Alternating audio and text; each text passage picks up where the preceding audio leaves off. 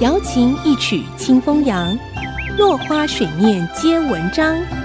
刘炯朗校长邀您共享读书之乐。这里是爱惜之音 FM 九七点五，欢迎收听《落花水面皆文章》，我是刘炯朗。今天我们讲定定价格的考量。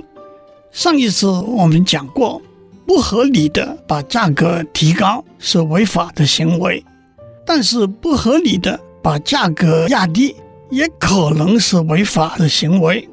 在国际贸易里头，在某个地区把商品的价格定得低于原产地的价格或者低于成本，叫做倾销 （dumping）。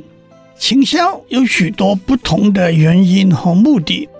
最明显的目的是打击，进而消灭当地的竞争者；原因则可能是获得原产地国家的出口补贴、扩大出口市场、募集国外资金和销售过剩的产品等等。针对外国产品的倾销，国家或者地区也有反倾销的法令和措施，比如针对倾销货物。加重进口税，设定倾销货物的最低价格和最高进口数量等。近年比较引人注目的例子是欧盟国家对中国大陆太阳能面板的反倾销案例。欧盟委员会认为，中国太阳能面板在欧盟国家的价格低于合理的价格，应该提高百分之八十八。因此，决定从中国大陆进口的太阳能面板要加收反倾销税，税率从百分之十一点八逐渐提升到百分之四十七点六。接下来，我们谈錙铢必较的定定价格方法和策略。要特别说明的是，定定价格通常是指那些卖方定定，买方就必须接受的价格。这里不讨论买方开价、拍卖、竞标，也不讨论买卖双方议价。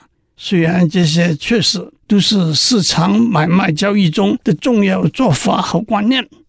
第一个定价的办法是成本定价，纯粹从成本观点出发的定价策略，统称为成本定价。